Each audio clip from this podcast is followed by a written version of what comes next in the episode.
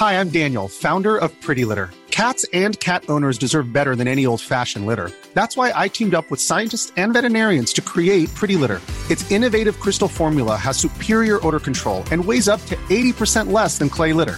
Pretty Litter even monitors health by changing colors to help detect early signs of potential illness. It's the world's smartest kitty litter. Go to prettylitter.com and use code ACAST for 20% off your first order and a free cat toy. Terms and conditions apply. See site for details.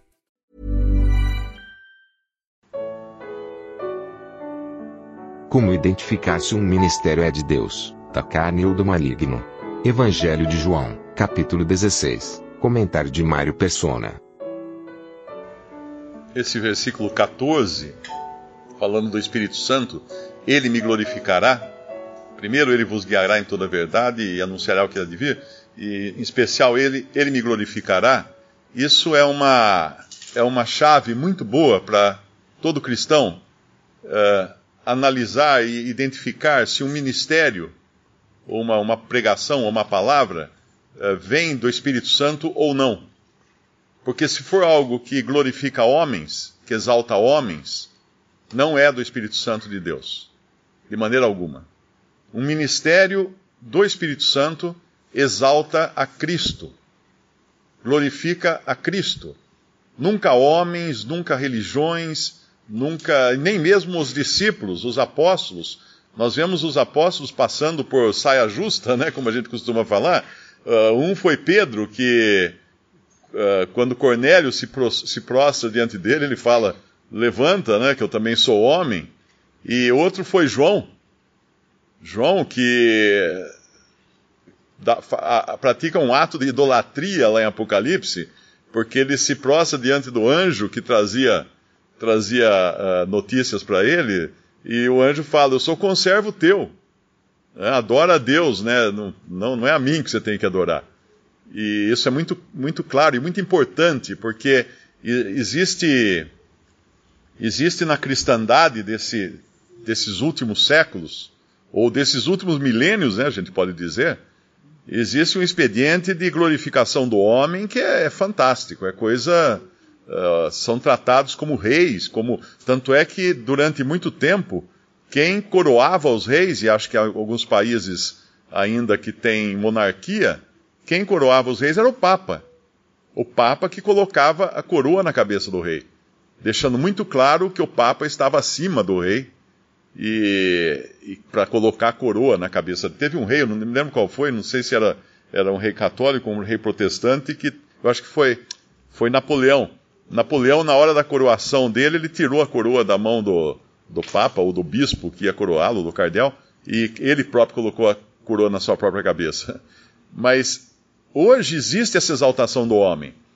Quem já frequentou alguma denominação religiosa sabe o que é beijar a mão, literalmente ou simbolicamente, de um padre ou de um pastor.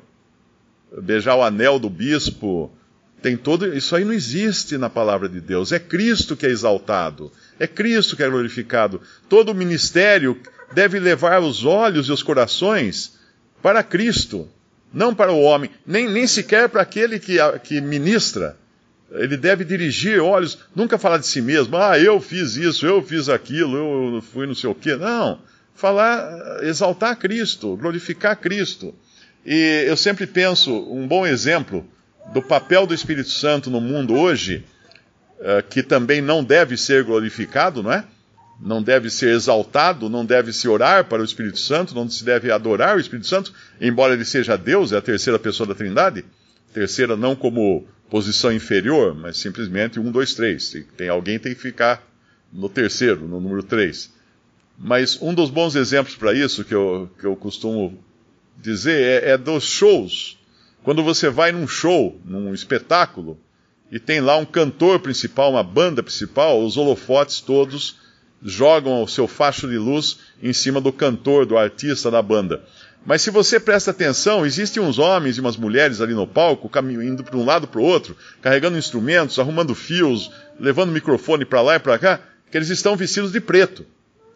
O palco geralmente tem um fundo preto, eles estão vestidos de preto, por que, que eles se vestem de preto? Por que, que eles não põem uma roupa cheia de lantejoulas, que nem a do cantor lá no seu piano, tocando, brilhando com a luz? porque eles não devem ser vistos, eles são, eles são uh, aqueles que vão dar apoio, suporte para que o show aconteça.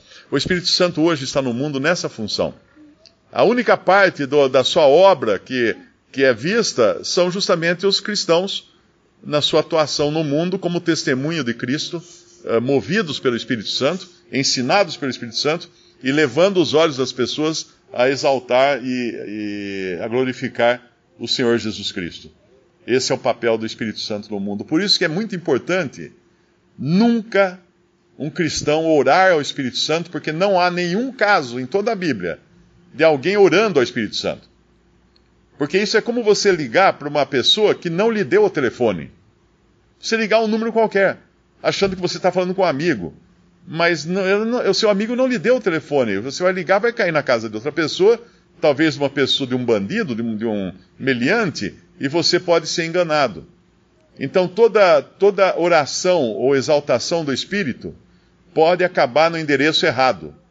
Porque existem espíritos malignos ao nosso redor Aqui em volta de nós, deve ter muitos observando, os anjos observam uh, o que a igreja faz, e eles podem atender a ligação, ou seja, acabar enganando. São, são espíritos que têm milhares de anos de experiência em enganar os homens. Por isso, quando Paulo, ali na, naquela passagem de Atos, uh, tinha uma, uma jovem que caminhava atrás dele, Silas, dizendo: Esses homens são servos dos Deus, do, do Deus Altíssimo e vos anunciam o caminho da salvação. Quem olhasse aqui fala assim: Uau, que bacana, olha só, ela está dando maior apoio, fazendo a parte da, da propaganda do, da pregação. Mas não era, era um espírito maligno. Era um espírito maligno. E, e Paulo, ele tinha discernimento disso. Ele tinha discernimento, mas ele não. Ele, a Bíblia fala ali que ele, por muitos dias, essa mulher caminhou atrás de Paulo. E depois ele vai expulsá-la. Por que, que ele não expulsou antes? Porque ele tinha o discernimento, mas ele não tinha ainda a, a capacitação do Espírito, que é o assunto de 1 Coríntios 12, para executar aquele, aquele, aquela expulsão do demônio. E aí ele faz e liberta aquela jovem.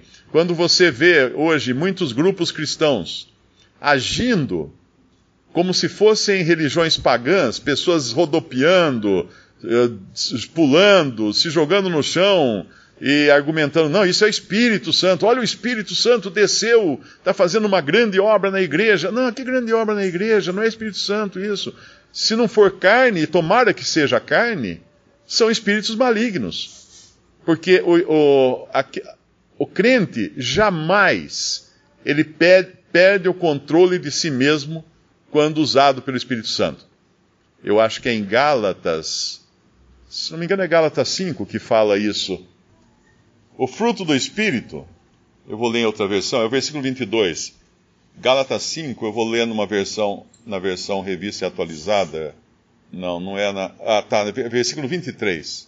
Versículo 23, na versão atualizada, diz assim: depois de falar que o fruto do Espírito, no versículo 22, é amor, alegria, paz, longanimidade, benignidade, bondade, fidelidade, mansidão, domínio próprio domínio próprio. O fruto do Espírito é domínio próprio.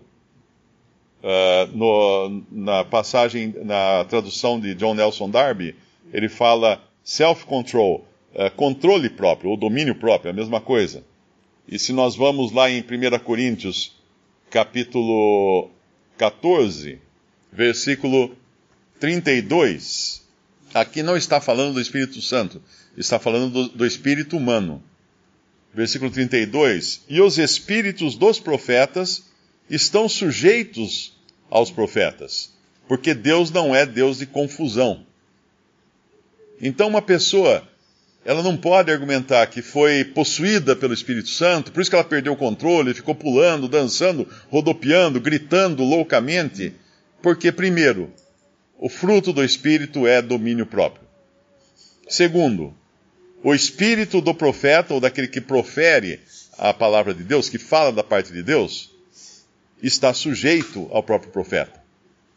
O nosso culto racional não é um culto uh, irracional, né, em bagunça, em desordem, porque Deus não é Deus de confusão, Deus é Deus de paz. Então, essa é uma das maneiras também de identificar se algo algum ministério ou alguma reunião de cristãos ou qualquer coisa do tipo vem de Deus ou não. Porque aquelas pessoas podem estar sendo enganadas por espíritos imundos, como nós vemos muitos casos disso na palavra de Deus. Visite respondi.com.br. Visite também 3minutos.net.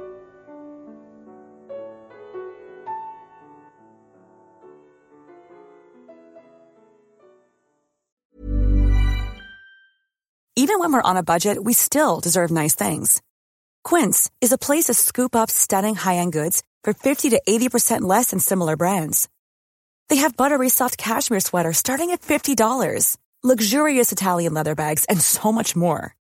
Plus, Quince only works with factories that use safe, ethical, and responsible manufacturing. Get the high-end goods you'll love without the high price tag with Quince. Go to quince.com/style for free shipping and 365-day returns.